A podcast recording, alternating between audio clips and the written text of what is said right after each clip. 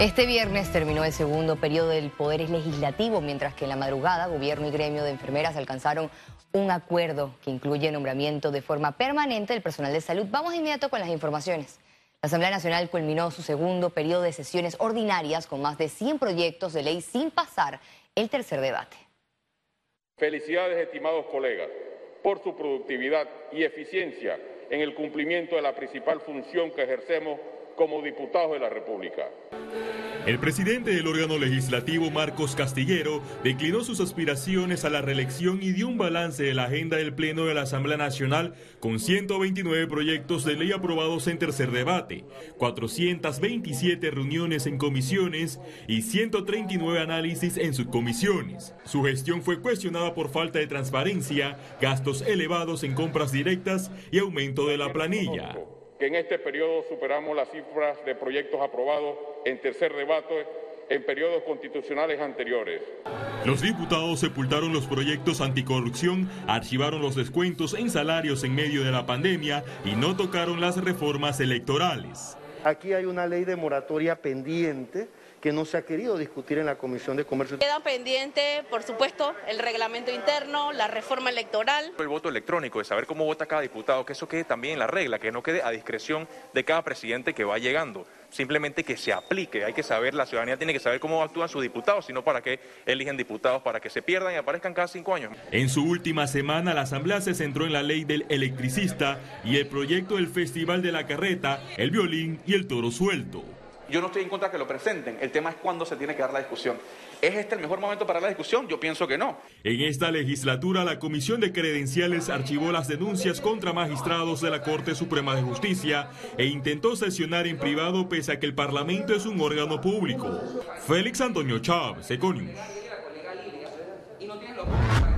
Más de 1.370 enfermeras nombradas en el sistema público para atender la emergencia nacional del COVID-19 serán trasladadas a la planilla permanente.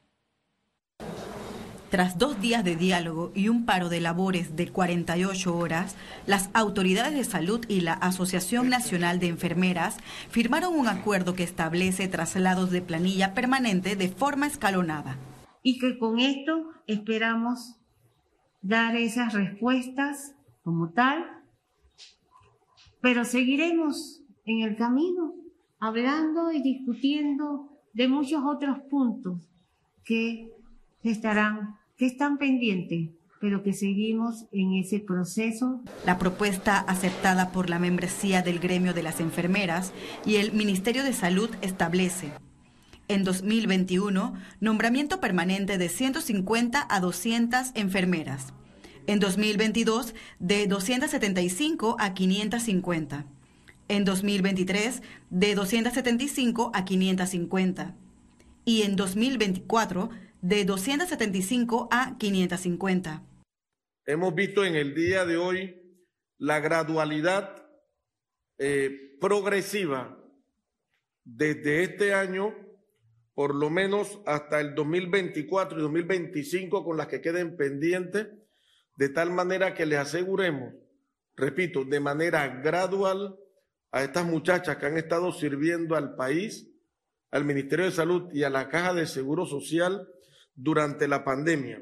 Además, se acordó fechas para pagos de vigencias expiradas de los años 2017, 2018, 2019 y 2020 a partir del 2022 y se evaluará la situación actual para el pago de turnos extraordinarios de trabajo. El gremio anunció la suspensión del paro por 48 horas. Keren Pérez, Econews. Continuamos ya que el infectólogo Javier Nieto reiteró en el programa Radiografía que para alcanzar la inmunidad de rebaño lo más pronto posible se tiene que vacunar 20 mil personas por día. La realidad es que nosotros a la fecha hemos recibido 762.840 dosis, de las cuales en este momento solamente hay disponibles 77.850 lo que significa que el 90% de las dosis que nosotros hemos recibido desde enero de este año a la fecha han sido despachadas a las regiones de salud de Panamá o han sido aplicadas en los brazos de los panameños. Debilidad, dolores de cabeza y mareos son algunos de los síntomas que han registrado las personas vacunadas contra el COVID-19 en el país. Más del 60% son considerados como, más del 60%, estamos hablando de un 70%, eh, son considerados eh, eh, aproximadamente como casos leves, ¿no? En casos moderados estamos hablando de resto que, le, corresponde a un 23-24%, y en teoría el, el otro resto, 4%, son eh, casos graves de hospitalizados de la, eh, por reacciones alérgicas más que todo, pero ninguno ha concluido en eh, alguna, algún de, alguna disfunción. La positividad de pruebas COVID-19 en Panamá se mantuvo en 3.5%. Veamos en detalle las cifras del MINSA. 364.576 casos acumulados de COVID-19. 358 sumaron nuevos contagios por coronavirus. 372 pacientes se encuentran hospitalizados, 66 en cuidados intensivos y 306 en sala. En cuanto a los pacientes recuperados clínicamente, tenemos un reporte de 354.385. Panamá sumó un total de 6.232 fallecidos, de los cuales 5 se registraron en las últimas 24 horas. Juan Manuel Pascal aseguró que su reconocimiento como panameño ejemplar 2021 incentiva a seguir trabajando pro y por Panamá. Sus aportes como líder del Instituto Gorgas en el manejo de la pandemia lo han hecho merecedor de esta distinción. Este premio es un soplo de aire fresco que me renueva y me incentiva a seguir trabajando por y para Panamá. Sobre todo en estos momentos que a veces uno está a punto de desfallecer o de retirarse simplemente, decir, que otro sea el que siga. Ustedes con este tipo de premio lo que hacen es que me llenan de energía para que no solo, no solo yo, sino el Gorgas como instituto siga adelante y sigamos haciendo la labor que hemos hecho bastante bien durante esta pandemia. La condecoración destacó su profesionalismo y dedicación a la ciencia. Y gracias por pensar en nosotros preparando a estos muchachos que vienen detrás suyo, que son los que serán en el futuro la generación de avanzada. No será esta la primera vez que nos enfrentemos a una crisis. Nos tendremos que volver a enfrentar a más crisis de salud. Este premio será otorgado a panameños ejemplares que han dado la milla extra durante la crisis sanitaria. Lizeth García, Econews.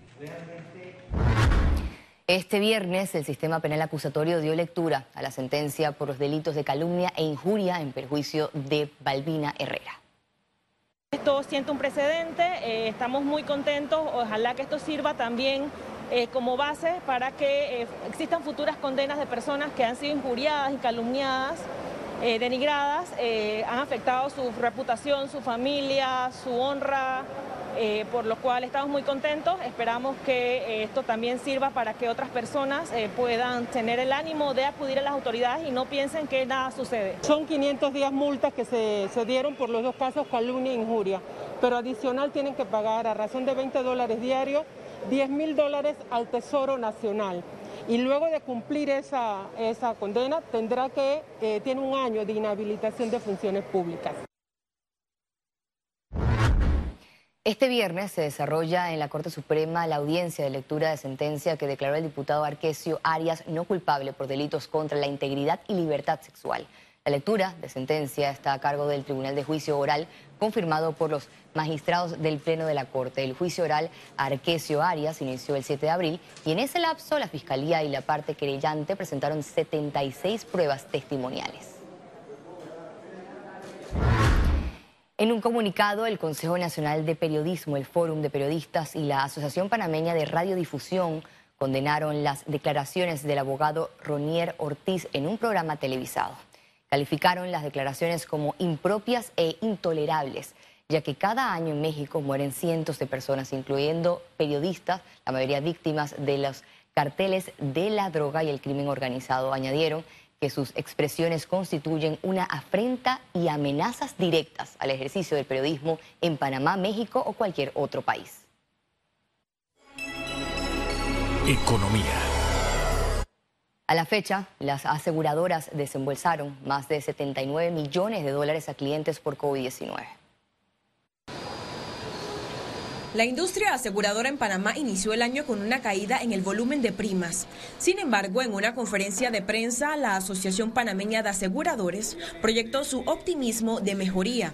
La caída de 4,7%, que era esperarse, específicamente porque en el mes de enero hubo un cierre total también de la actividad económica en el país, lo cual pues incidió en el volumen de primas del mes de enero. Y hemos visto que en algunas líneas de negocio se están comenzando a recuperar, como el ramo de automóvil, los ramos, de, por ejemplo, de salud, los ramos de, de construcción, están lentamente, pero vemos una recuperación. En materia de COVID-19, desembolsaron 79.8 millones de dólares en ramos de vida y salud y aclararon que los aumentos en letras de pólizas no tienen relación con la pandemia. En la gran mayoría de las pólizas individuales, las compañías establecen intervalos de edades. Un cliente tiene una edad de 30 a 35, tiene un precio, el de 36 a 40 tiene otro precio. Entonces, muchas veces el incremento que se ha podido dar en estos meses no tiene nada que ver con COVID ni con otros productos. Es importante que las personas tomen conciencia que un seguro de vida puede estar costando 5, 6, 7 dólares puede ser un, producto que puede apoyar a esa familia, no necesariamente tiene que ser una póliza de 200 dólares al mes, hay para todos los presupuestos. Y Prevén números positivos en los seguros para el segundo semestre del 2021. Ciara Morris, Econews. Panamá registra avances y desafíos hacia un ecosistema más digital, asegura Mastercard. La pandemia aceleró en Panamá la digitalización en el sistema financiero. Prueba de eso fue el aumento de transacciones electrónicas y las sin contacto. Un año de, pandemia significó la misma aceleración que en los 10 años anteriores el crecimiento de los pagos en línea. Específicamente en Panamá han crecido en, antes de la pandemia el 15% de todas las transacciones eran en línea. Hoy ya estamos en que el 30% de las transacciones eh, están en línea. Durante la pandemia, inclusive cuando estaba todo mucho más cerrado, llegaron hasta el 40-50%. Sin embargo, aún hay desafíos para alcanzar un ecosistema digital en el país. Hoy por hoy, el 75% de los panameños no tienen un medio digital en su mano, el 54% de los panameños no tienen una cuenta bancaria siquiera, así que la gran, el gran desafío que tenemos como industria. A este trabajo se sumó Mastercard. Mediante una alianza ayudará al gobierno de Panamá a impulsar su agenda digital. Hay una parte de equidad, pero también hay temas de ayuda a las pymes, tránsito, eh, educación financiera, ciberseguridad. Así que es un acuerdo bien integral que, esperamos ayude a la transformación digital del, del, país en los próximos años. Ciara Morris, Econews. Más de 100 millones de dólares circularán con el SEACAP solidario que se podrá solicitar a partir del 3 de mayo capitalización de pensiones. Unos 86 mil afiliados del sistema de ahorro y capitalización de pensiones de los servidores públicos se beneficiarán del retiro del 50-70% de lo disponible en su cuenta individual.